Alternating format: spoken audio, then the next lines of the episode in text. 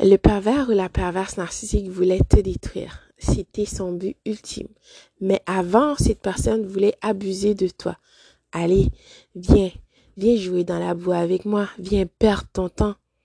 Comprends que chaque minute, chaque heure, chaque instant que tu as passé avec cette personne, tu as perdu un peu de toi. D'accord? Absolument rien de gratifiant, de bien, de valorisant. Tu ne seras pas une personne épanouie si tu étais resté avec ce pervers ou cette perverse narcissique. Je t'assure que tu n'as absolument rien perdu. Cette personne voulait briser ton esprit, que tu n'as pas confiance en toi, que tu sois une personne perdue, confuse, déstabilisée. Tu cherches à te valider. Tu cherches que cette personne te donne des validations alors que cette personne ne peut même pas se valider elle-même. Le pervers narcissique ou cette perverse narcissique ne voulait pas que tu aies confiance en toi, en ta lumière en toi. Donc, cette personne pourrait mieux t'utiliser